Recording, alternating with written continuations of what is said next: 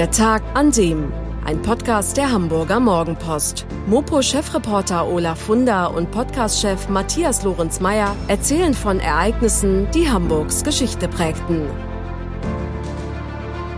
Herzlich willkommen da draußen, liebe Zuhörerinnen, liebe Zuhörer, zu einer weiteren Folge von Der Tag an dem, dem historischen Podcast der Hamburger Morgenpost. Und ich sitze hier wie immer mit dem Chefreporter der Mopo, Olaf Wunder. Guten Morgen, Olaf. Moin, Matthias.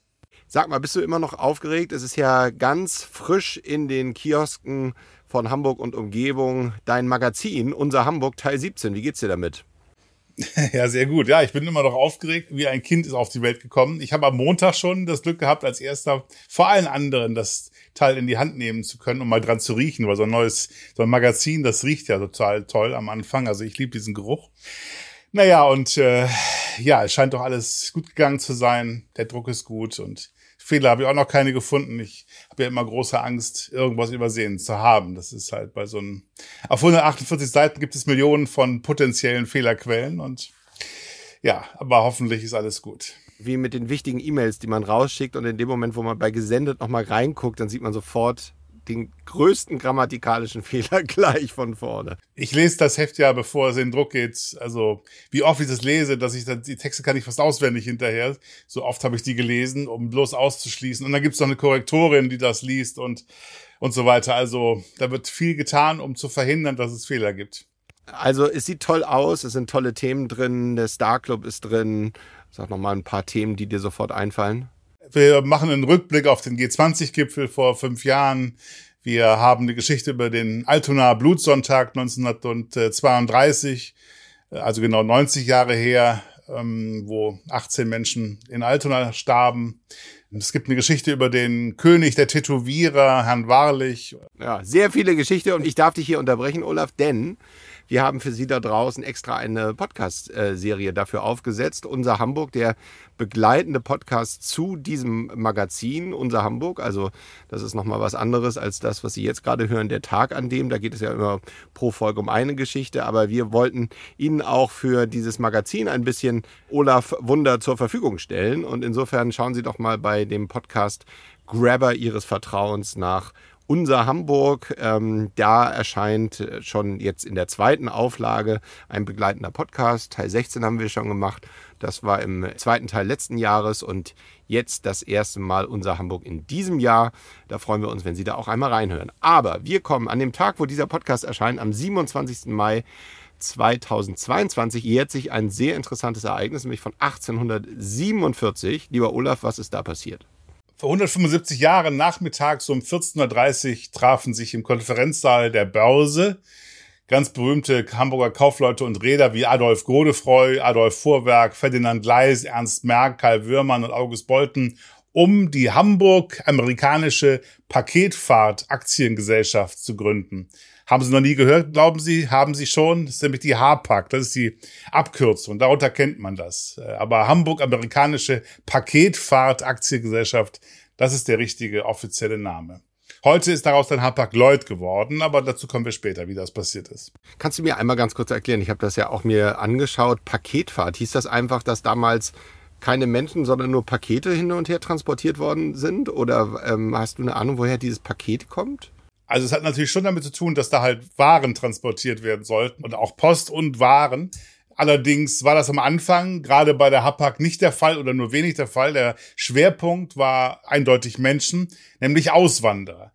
Die Hapag ist überhaupt nur gegründet worden, weil die Hamburger Kaufleute und Räder den Bremer Konkurrenten nicht länger das ganze Feld überlassen wollten, nämlich die machten den größten Umsatz mit der mit Schiffsverbindungen zwischen Deutschland und äh, und den USA.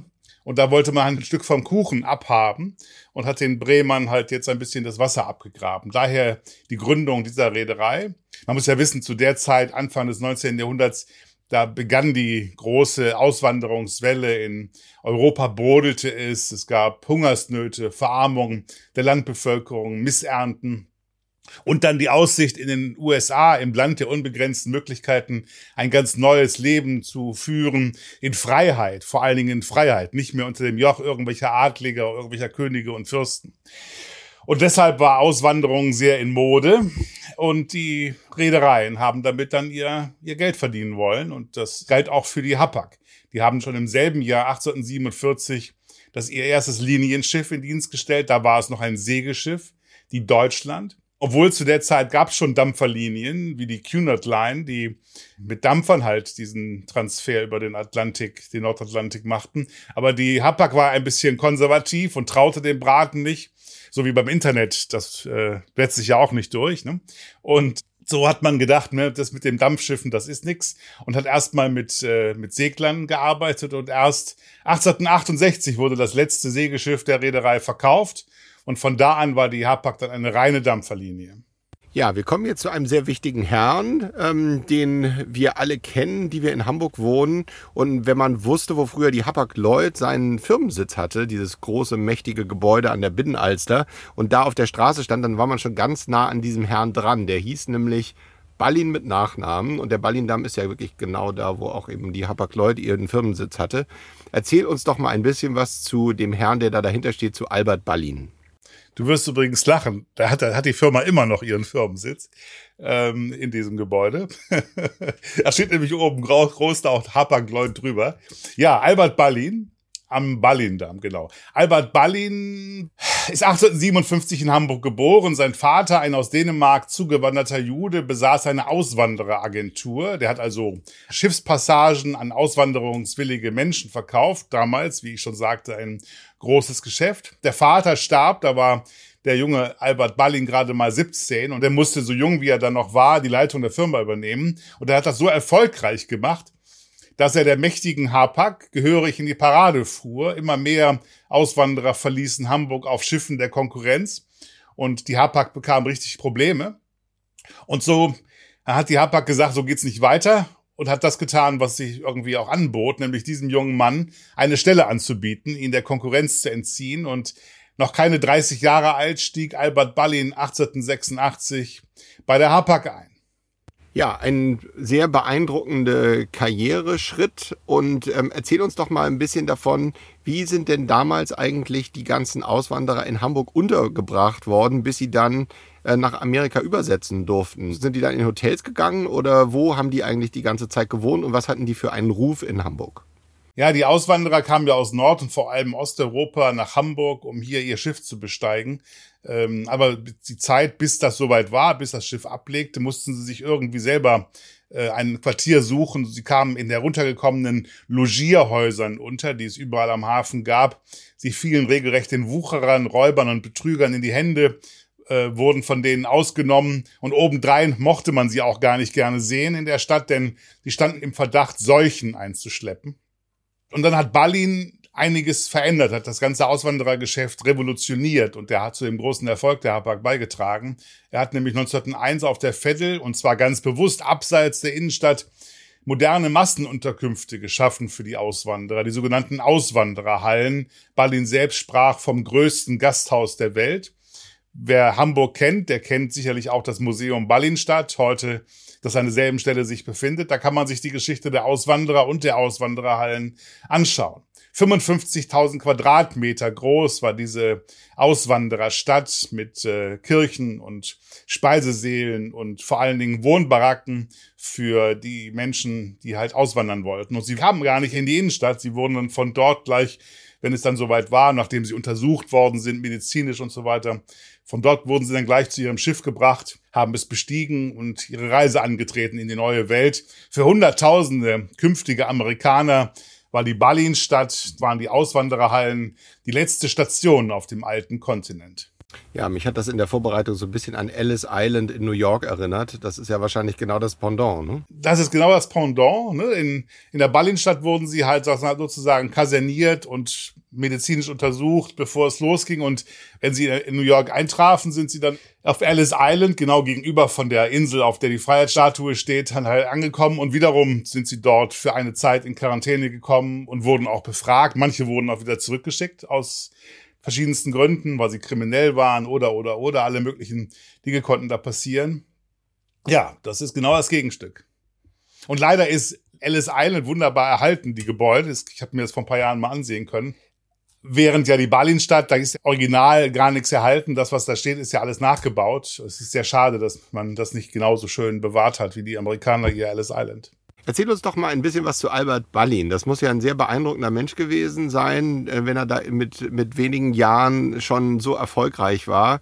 Ähm, erzähl uns doch mal, was das für ein Typ war und ähm, äh, hatte der Geschwister oder wie können wir ihn uns vorstellen, so als Typ?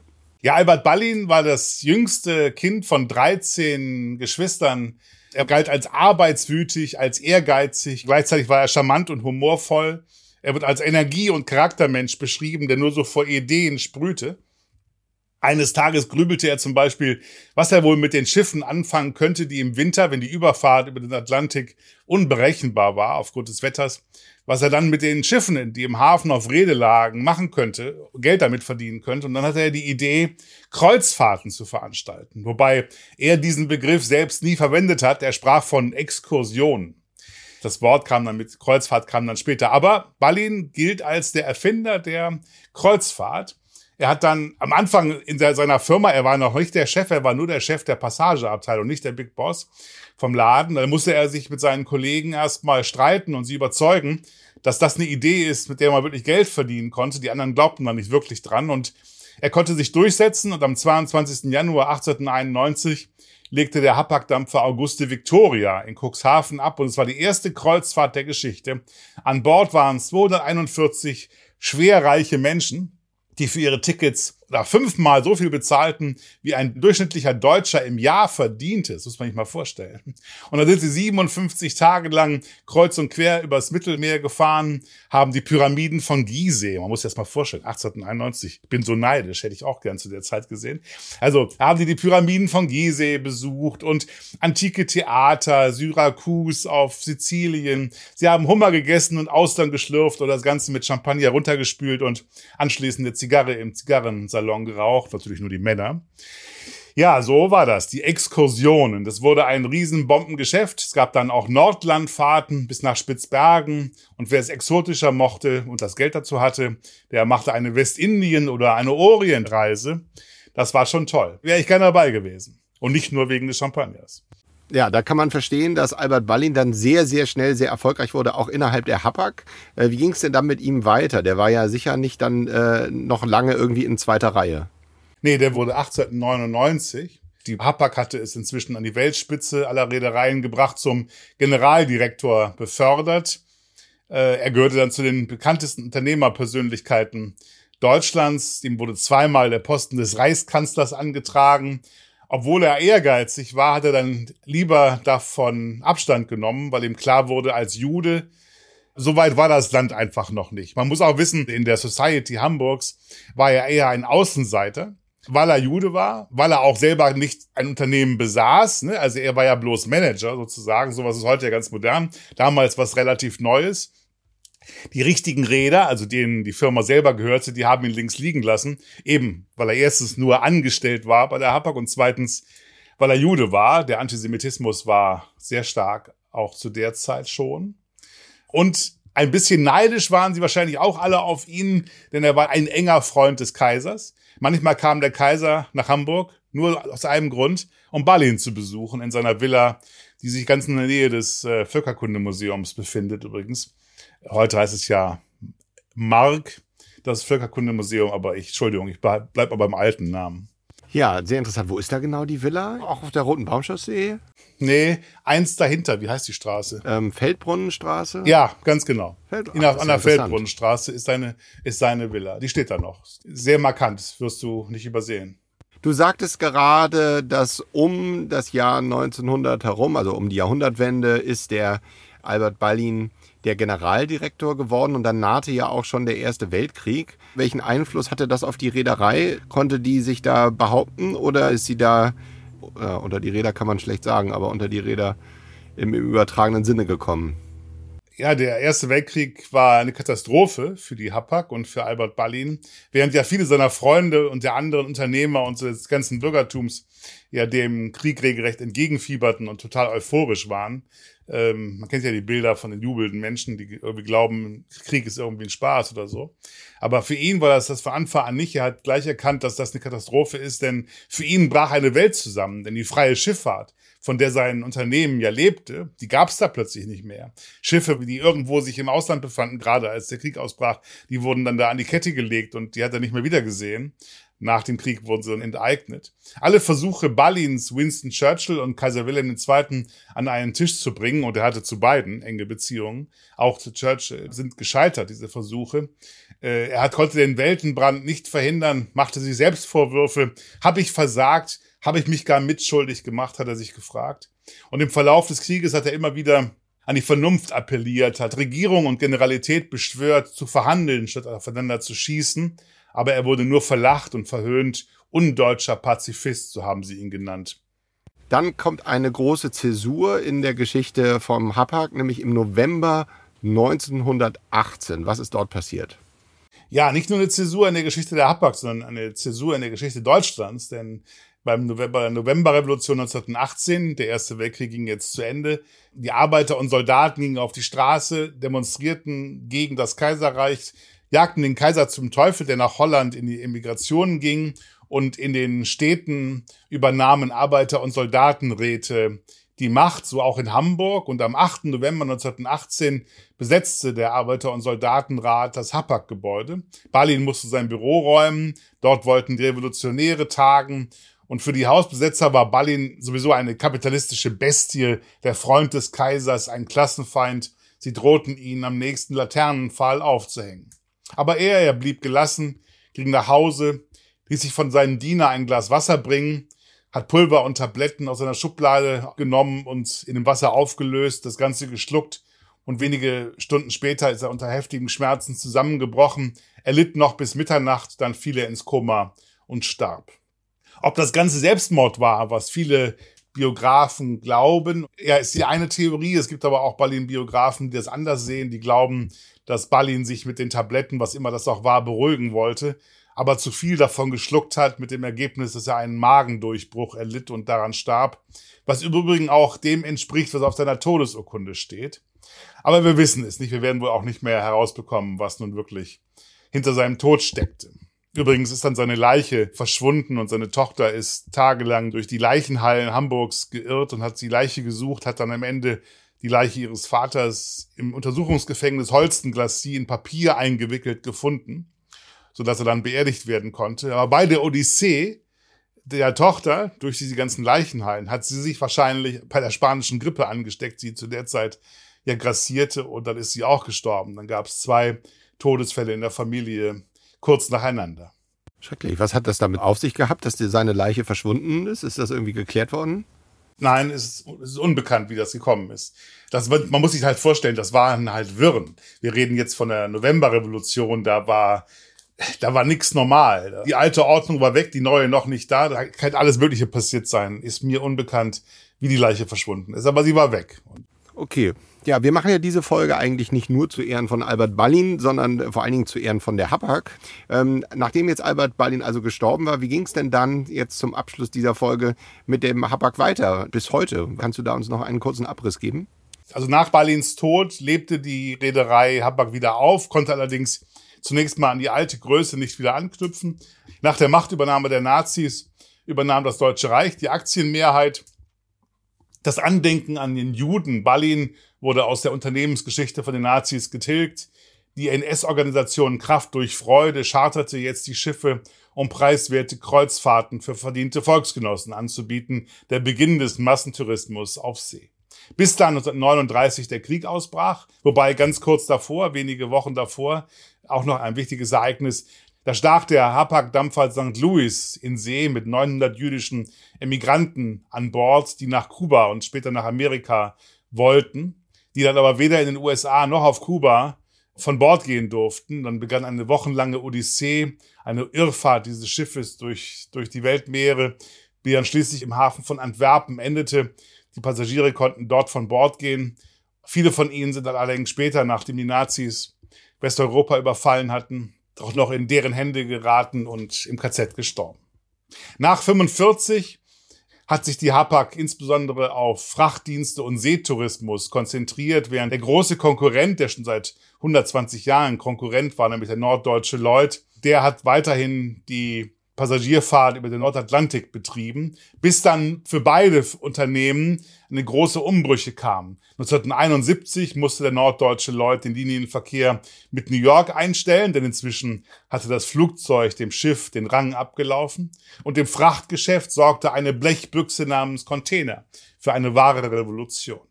Und für beide Reedereien also eine riesige Herausforderung. Und da keine von ihnen die notwendigen Investitionen alleine stemmen konnte, haben sie angefangen miteinander zu kooperieren, starteten 1968 den ersten europäischen Vollcontainerdienst nach New York, um dann zwei Jahre später die Fusion einzugehen. Nun entstand die Hapag-Lloyd AG, so wie wir sie heute kennen, und die ist heute besser aufgestellt denn je, ein international agierendes Unternehmen, das in 129 Ländern vertreten ist, für das 13.000 Menschen arbeiten und eine Flotte von 250 Containerschiffen hat.